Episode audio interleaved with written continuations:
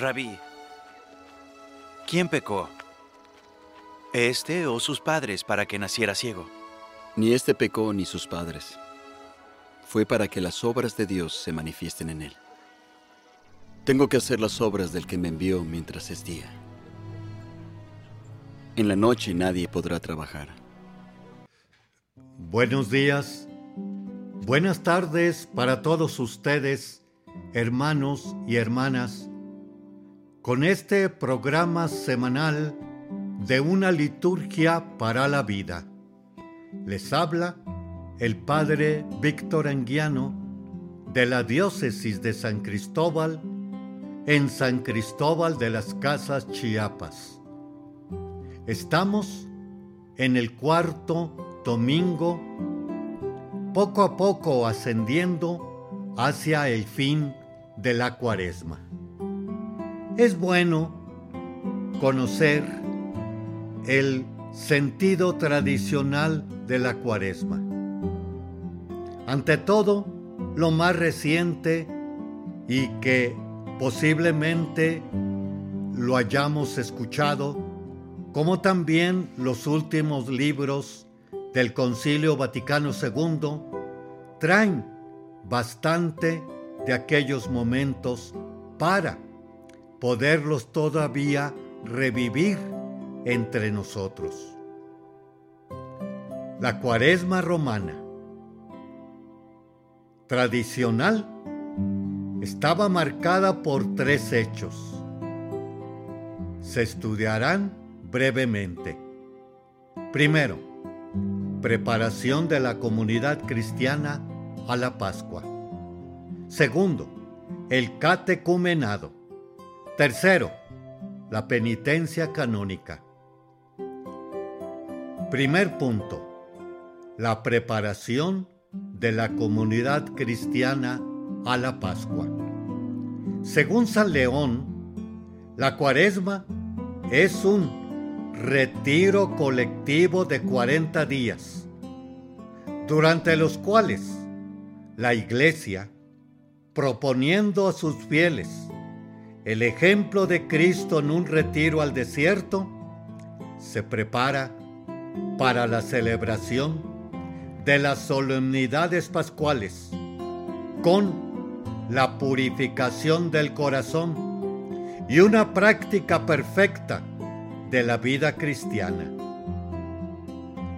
Se trataba, por tanto, de un tiempo introducido por la imitación de Cristo y de Moisés, en el que la comunidad cristiana se esforzaba en realizar una profunda renovación interior.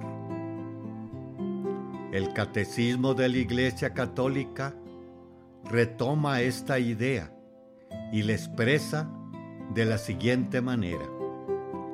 La Iglesia se une todos los años durante los 40 días de la Gran Cuaresma al misterio de Jesús en el desierto. Número 2. El catecumenado. Según antigua tradición apostólica, el catecumenado a principios del siglo III duraba tres años. Empezaba por el grupo de los oyentes, quienes recibían una profunda formación doctrinal y se iniciaban en la práctica de la doctrina cristiana. Unos días antes, el grupo de los elegidos recibirá los sacramentos de la iniciación cristiana en la vigilia pascual.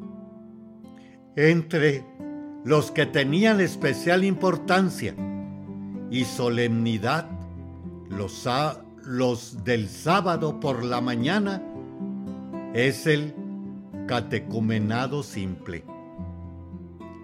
Posteriormente, el catecumenado se centró sobre los elegidos y no en los oyentes, que iniciaban su preparación inmediata con el rito de inscripción del nombre al principio de la cuaresma y se prolongaba a lo largo de la misma. Se celebraban tres escrutinios, domingo tercero, cuarto y quinto, y el sábado santo por la mañana tenían el último exorcismo, en el cual además de rociar con saliva los oídos y las narices de los catecúmenos, se les ungía el pecho con el óleo. Ellos, por su parte, renunciaban a los poderes del mal y recitaban el símbolo de la fe. Inciso A. Al principio del siglo VI desapareció el catecumenado simple y se volvieron muy escasos los bautismos de adultos. Y los niños que se presentaban para bautizar procedían de familias ya cristianas. Estas nueva citación exige un reorganizamiento prebautismal. Al principio había tres escrutinios y en el siglo VI son siete. Inciso B. La preparación de los catecúmenos y su organización modela en un primer momento el espíritu y la liturgia de la cuaresma. El ayuno de la comunidad cristiana va sobre todo a los catecúmenos, sin olvidar a los penitentes. C. Una evolución posterior trajo como consecuencia que los escrutinios se desligasen de la liturgia cuaresmal, provocando una nueva reorganización. El mayor cambio fue cuando la cuaresma misma pasó a ser el tiempo en que todos los cristianos se dedicaban a una revisión profunda de su vida y a prepararse mediante una auténtica conversión a celebrar el misterio de la Pascua. Quedó clausurada la, la perspectiva abierta por la que institución penitencial del catecumenado son menoscabadas de la teología bautismal. 3. Penitencia canónica. La reconciliación de los penitentes sometidas a la penitencia canónica se asocia al jueves santo. Por ese motivo, los penitentes se inscribían como tales el primer domingo de cuaresma, recorriendo el periodo cuaresmal, con severas penitencias corporales y oraciones muy intensas, para ultimar el proceso de su conversión. La imposición de ceniza es por ejemplo, uno de esos testimonios de la liturgia cuaresmal.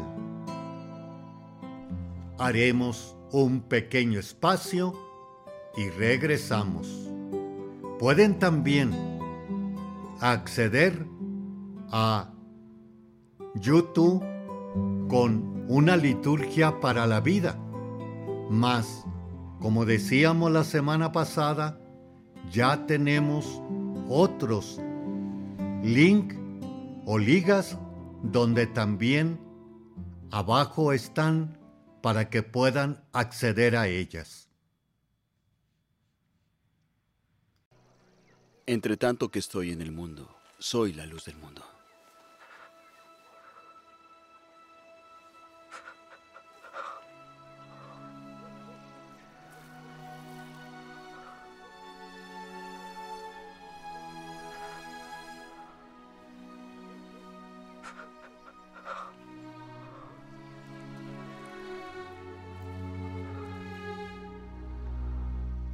Ve, lávate en el estanque de Siloé.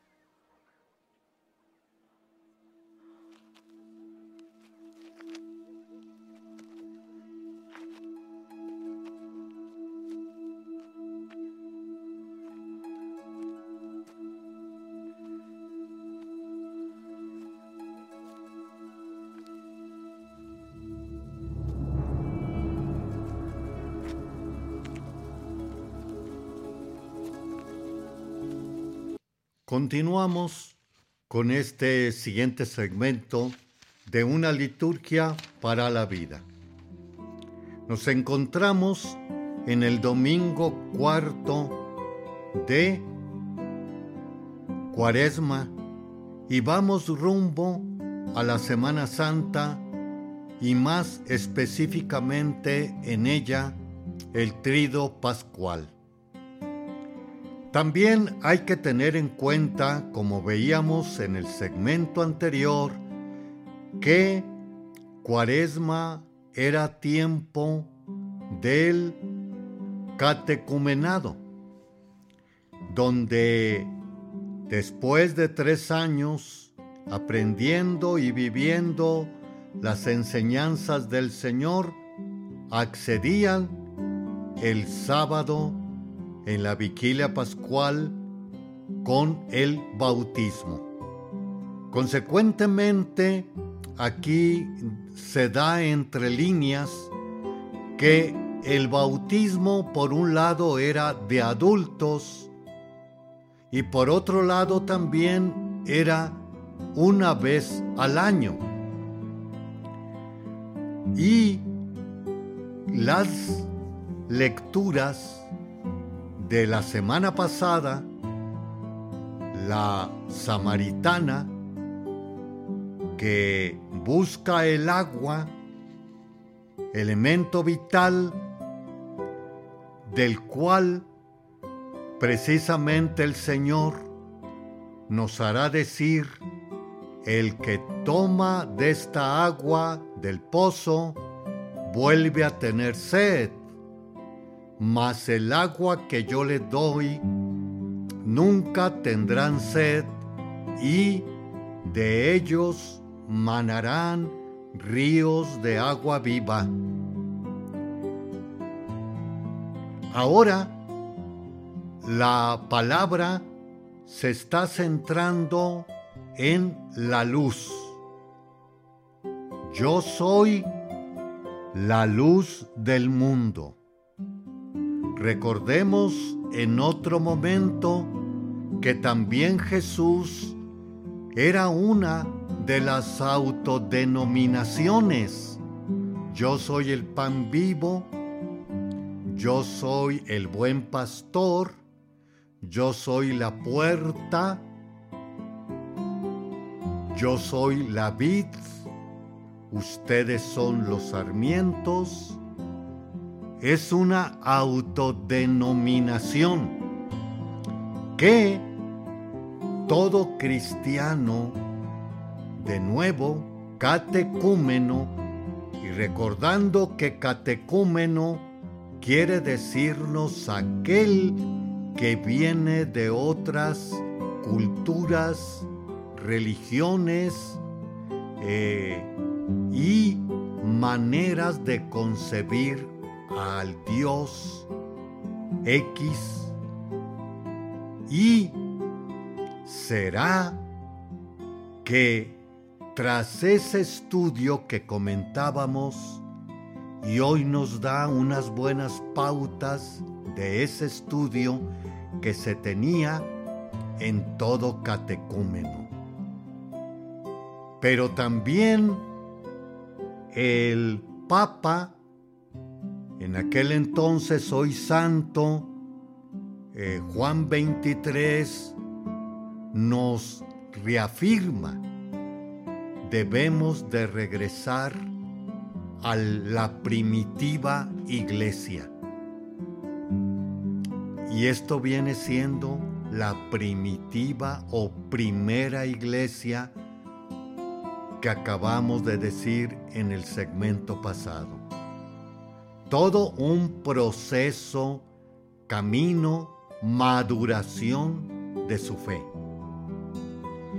El Evangelio es bastante amplio, pero vamos a sacar tanto de Pablo, segunda lectura, como primer lectura, sin negar David, que es ungido, y algo nos tiene que decir el Salmo responsorial 22. Primero, un proceso, una maduración, un camino en la fe que debemos de tener. Primero dice, eh, ante este ciego de nacimiento. Ojo, el ciego no pide que lo curen, sino es Dios que toma la iniciativa.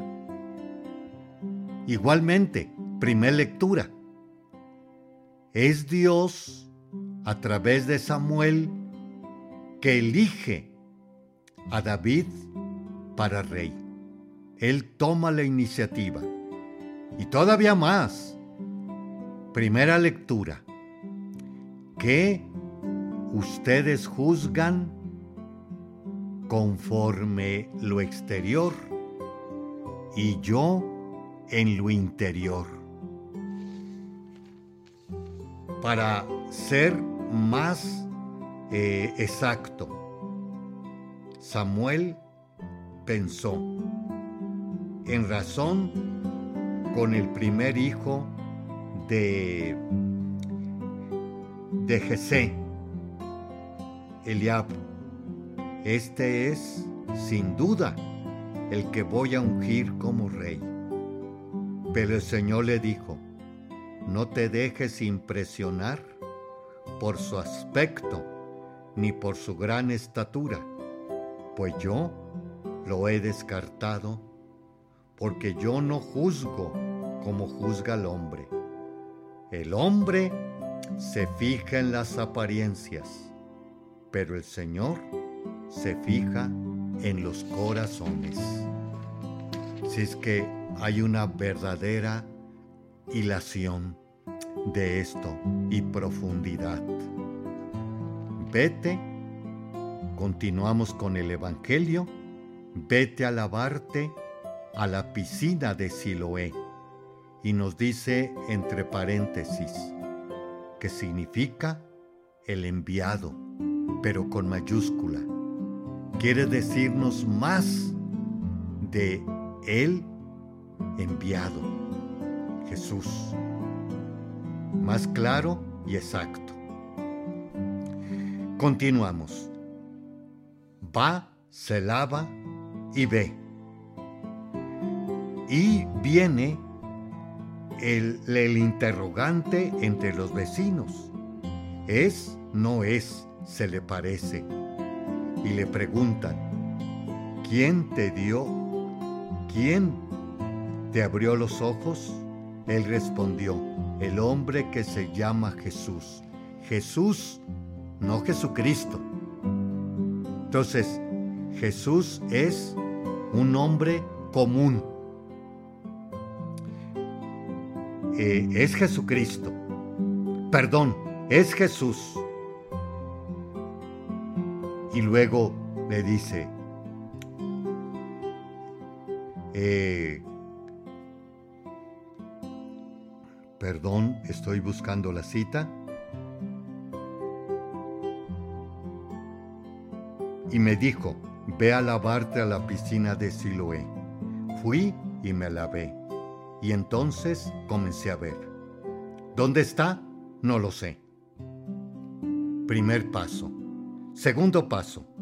Entonces vienen los personajes conflictivos, contrarios, que ya se están asomando para darle muerte a Jesús, los fariseos.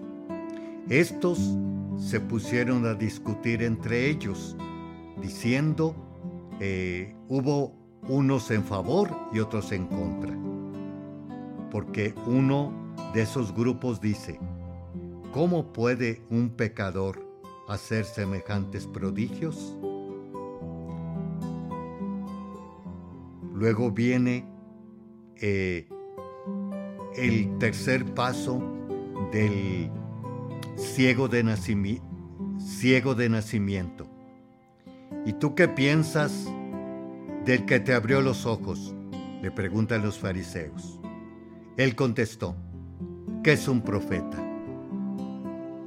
Tercer paso.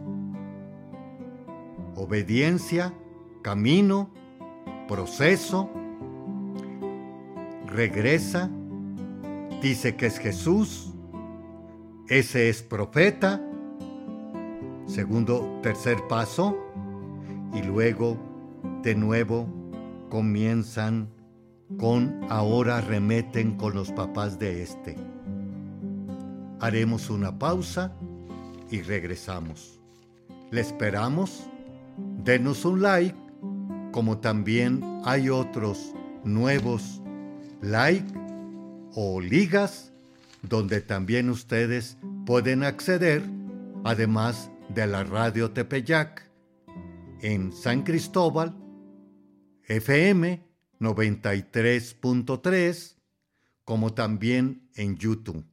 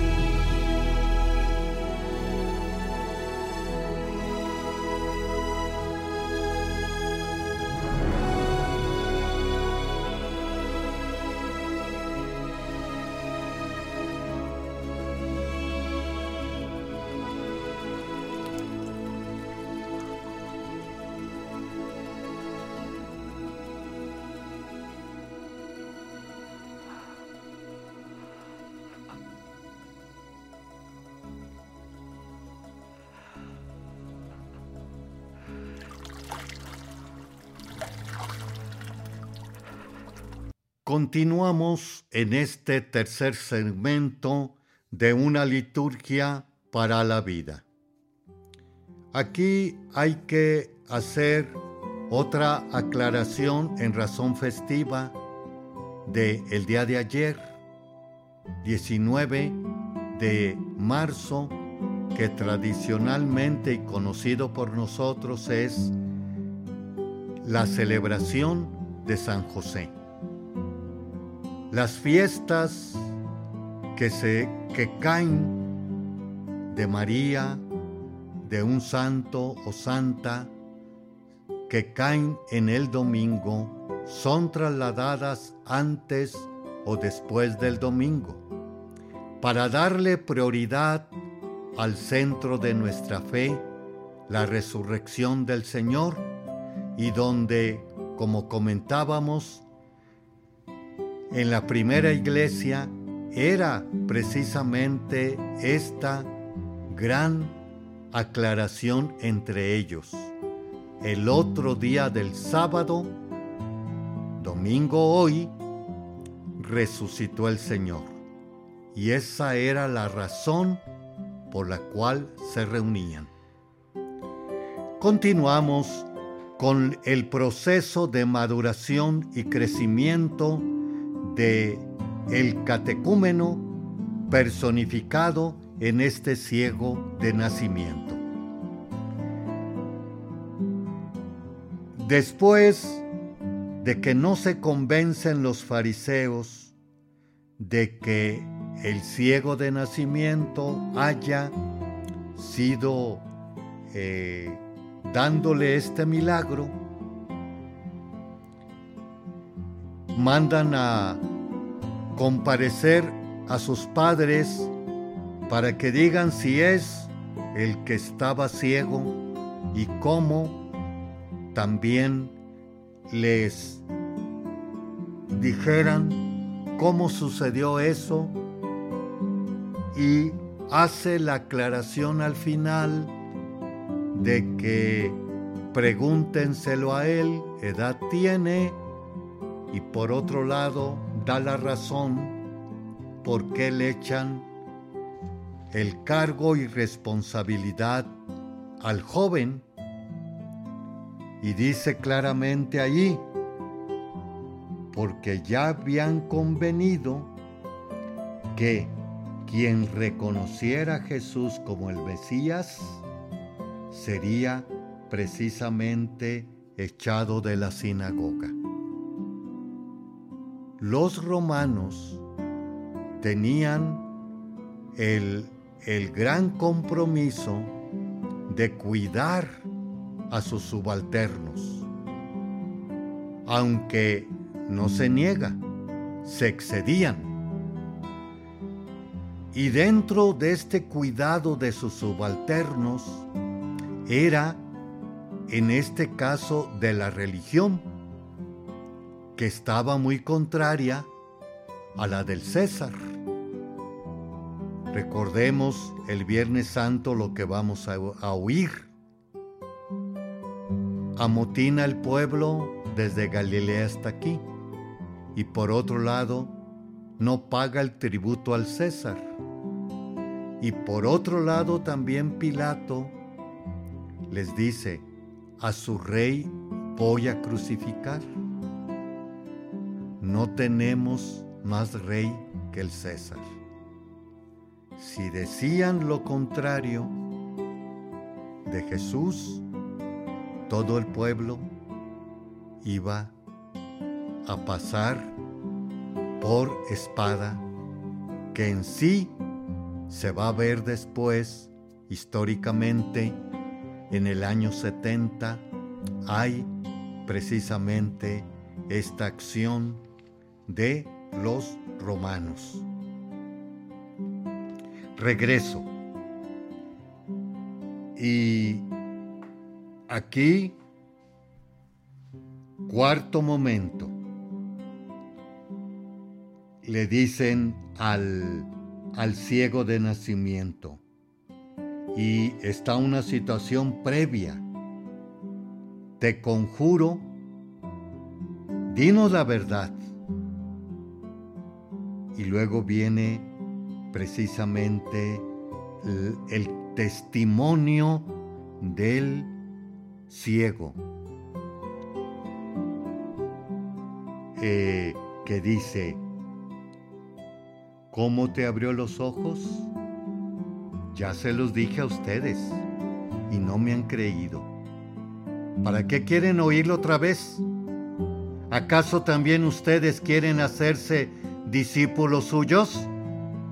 Entonces ellos lo llenaron de insultos y le dijeron, discípulo de ese, lo serás tú. Nosotros somos discípulos de Moisés.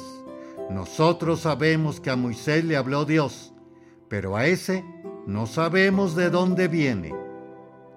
Replicó aquel hombre. Es curioso que ustedes no sepan de dónde viene, y sin embargo, me ha abierto los ojos. Sabemos que Dios no escucha a los pecadores, pero al que lo teme y hace su voluntad, a ese sí lo escucha. Jamás se había oído decir a alguien que abriera los ojos a un ciego de nacimiento. Si éste no viniera de Dios, no tendría ningún poder. Replicaron, Tú eres puro, puro pecado, desde la cabeza hasta los pies. ¿Cómo pretendes darnos lecciones? Y lo echaron fuera. Da testimonio, a pesar de que lo echan fuera, como comentaba anteriormente. Seguimos. Quinto proceso, quinto camino, quinto paso. Jesús supo que lo habían echado fuera. Y cuando le encontró le dijo, ¿crees tú en el Hijo del Hombre? Él contestó, ¿y quién es Señor para que yo crea en Él? Jesús le dijo, ya lo has visto, ya has pasado o ya has crecido por varios estadios o momentos. El que está hablando contigo, ese es. Él le dijo, creo Señor. Sexto paso, creo Señor, y postrándose lo adoró.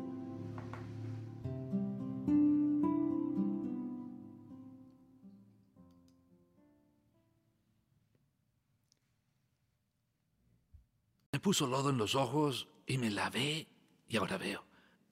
Ese hombre no es de Dios, pues no guarda el día de reposo. ¿Cómo puede un pecador hacer estos milagros? ¿Qué nos dices tú del que te abrió los ojos? Que es un profeta. Traed a sus padres.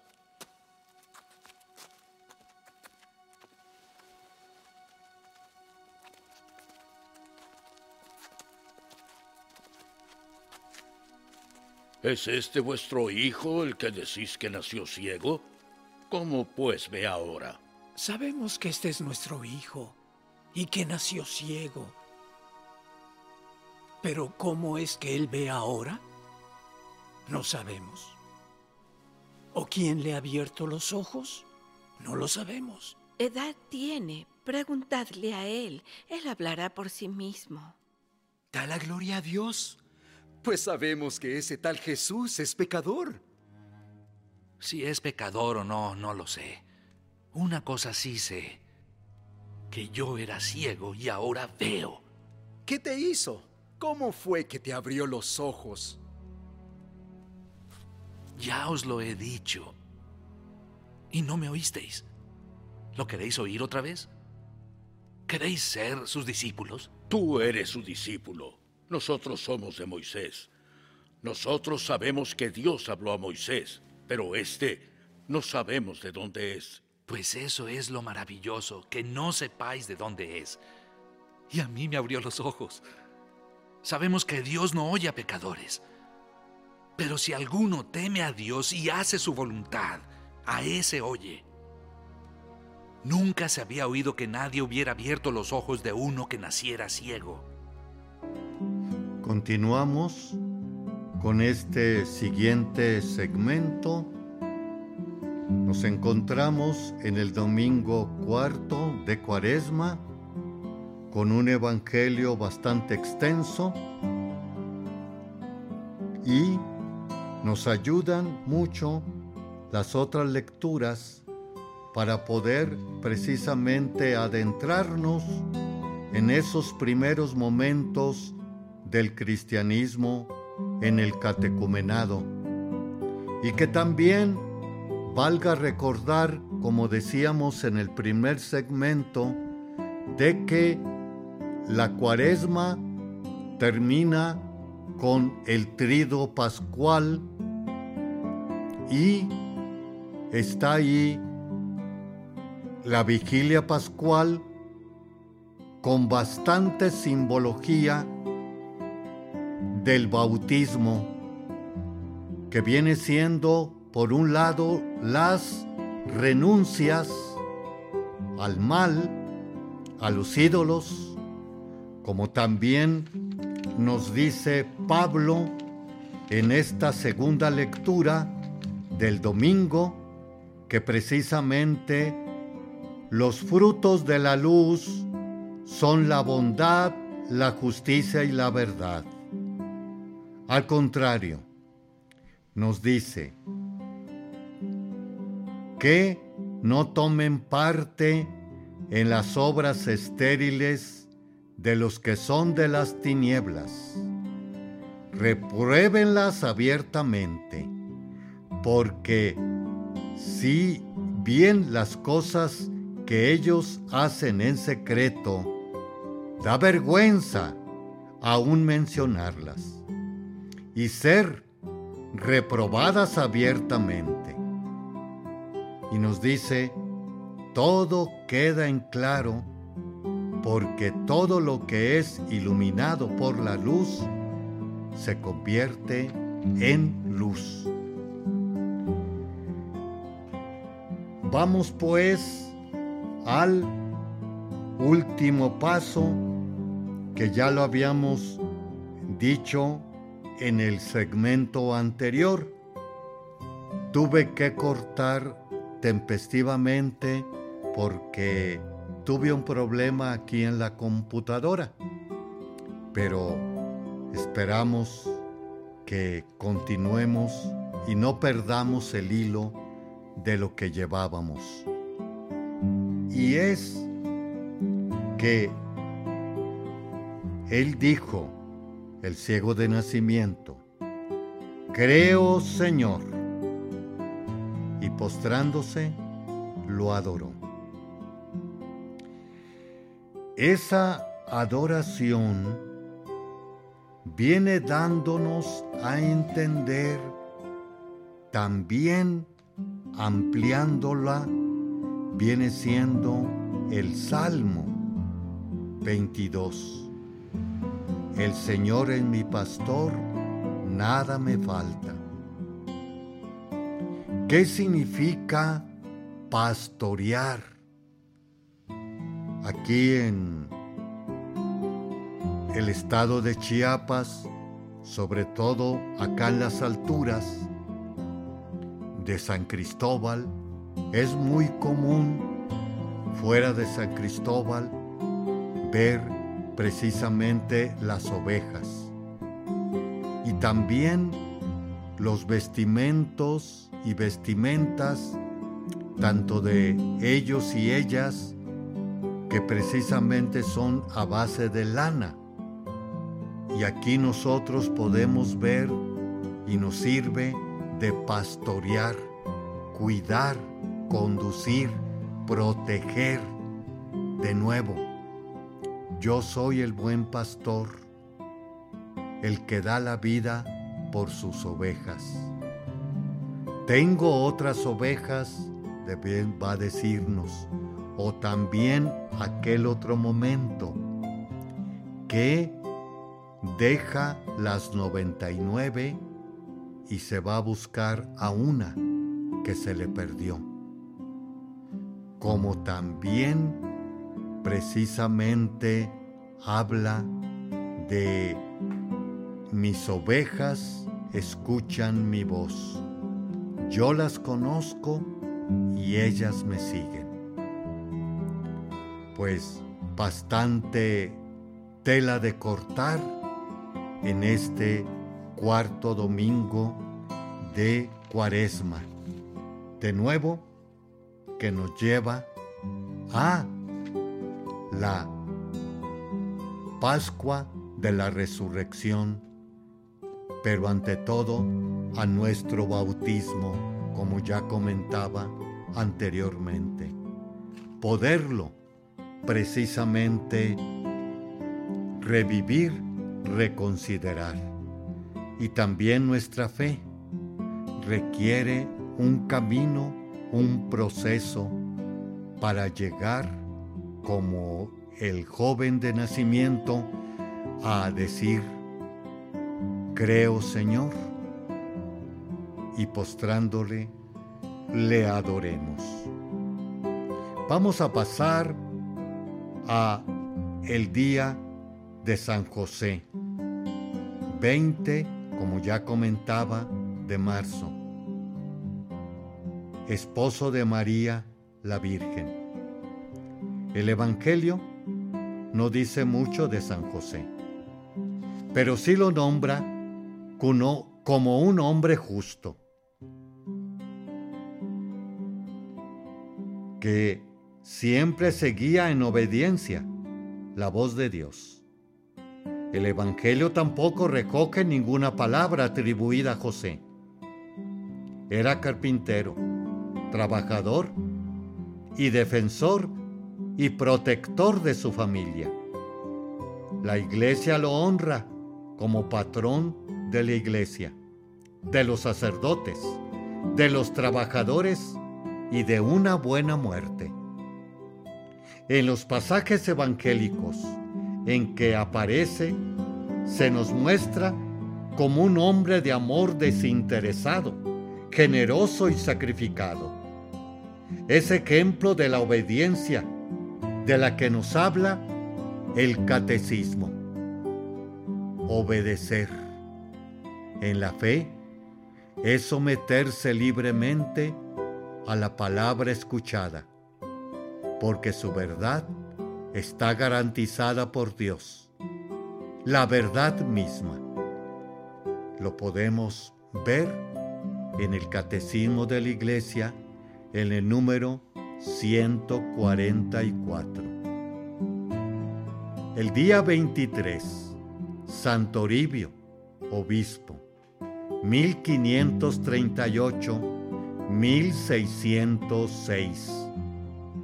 Era un hombre brillante en que, que estudió leyes en la Universidad de Salamanca y pronto se convirtió en profesor. El rey Felipe II lo nombró juez supremo del Tribunal de la Inquisición. Aunque laico, Toribio fue nombrado obispo de Lima, Perú, una diócesis que abarcaba desde lo que hoy es Perú hasta la actual Argentina. Toribio recorrió varias veces su extensión diocesana, en mula, caminando, y siempre con enorme sacrificio. Trató de reformar el clero y algunos se resistieron, utilizando sus ausencias del palacio episcopal como crítica de abandono de sus ocupaciones, cuando en realidad era lo contrario. Cuando le preguntaban que las cosas siempre se habían hecho de otra manera, se cuenta que decía, pero Cristo dijo que era la verdad, no la costumbre. Defendió a los indígenas incansablemente y aprendió sus idiomas para comunicarse con su pueblo se distingue por la claridad de doctrina, la suavidad en el diálogo, la prudencia y el amor por los más pobres. Como obispo de una extensísima diócesis, a Toribio se le confió una gran autoridad que él trató de cumplir con todos sus talentos y fuerzas. Reflejó lo que dice el catecismo hablando del ministerio episcopal. Ejercicio de esta autoridad debe, por tanto, medirse según el modelo de Cristo, que por amor se hizo el último y el servidor de todos. Muchas gracias, hermanos y hermanas, por su audición y que estas palabras nos ayuden a profundizar en la fe y así llegar a esta Pascua terrenal 2023 a la Pascua eterna. Muchas gracias, feliz noche y tarde para todos. Habló el Padre Víctor Anguiano. Por favor, denle un like en YouTube una liturgia para la vida y también al pie de este programa están las otras ligas o link donde también pueden acceder a otros medios más actuales y sobre todo que estén en todas las manos para poder acceder a ello. Nuestro Señor nos bendiga con su Madre Santa, María de Guadalupe. Buenas noches. Si este no viniera de Dios, no podría hacer nada. Eres tú quien nació en pecado y tratas de enseñarnos.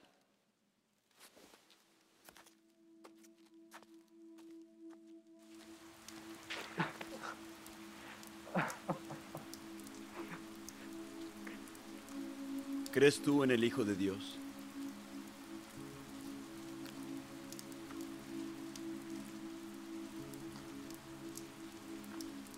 ¿Quién es, Señor, para que crea en Él? Ya le has visto a Él. Y es el que habla contigo.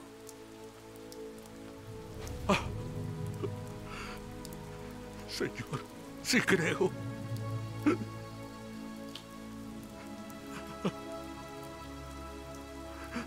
Para juicio he venido a este mundo, para que los que no ven, vean. Y aquellos que ven, sean cegados. ¿Somos nosotros también ciegos? Si fuerais ciegos, no tendríais pecado. Pero ahora, porque decís vemos, vuestro pecado permanece.